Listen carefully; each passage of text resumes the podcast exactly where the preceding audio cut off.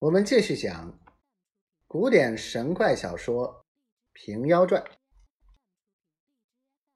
知府无可奈何，叫众人都来私认，看是哪里地方的人。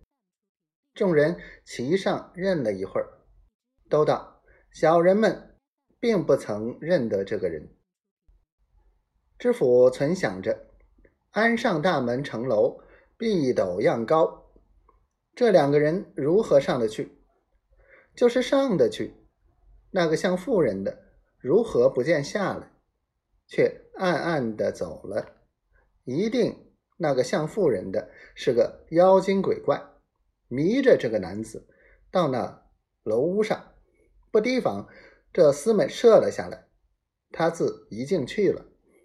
如今看这个人胡言胡语，兀自未醒。但不知这个人姓名家乡，如何就罢了这头公事？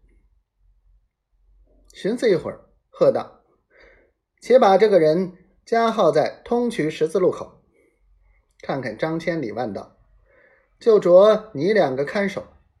如有人来与他私问的，即便拿来见我。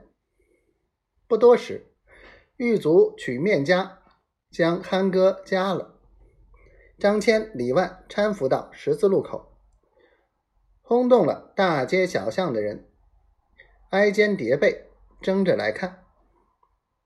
却说那焦员外家奶子和丫头，清晨送洗脸汤进房里去，不见憨哥和勇儿，吃了一惊，慌忙报与员外妈妈知道。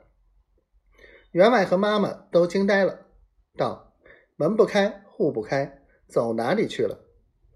焦员外走出走入，没做理会处，忽听得街上的人三三两两说道：“昨夜安上大门楼屋脊上有两个人坐在上面，被巡军射了一个下来，一个走了。”又有的说道：“如今不见家在十字路口。”焦员外听着说，却似有人推他出门一般。竟走到十字路口，分开众人，挨上前来看时，却是自家儿子，便放声大哭起来，问道：“你怎的走城楼上去？你的娘子在哪里？”张千里万见焦员外来问，不由分说，横拖倒嚷的，给捉进府门。知府问道：“你姓甚名谁？”那加的是你什么人？如何直上进城楼上坐地？意欲干何歹事？与那逃走妇人有甚缘故？你实时说来，我便恕你。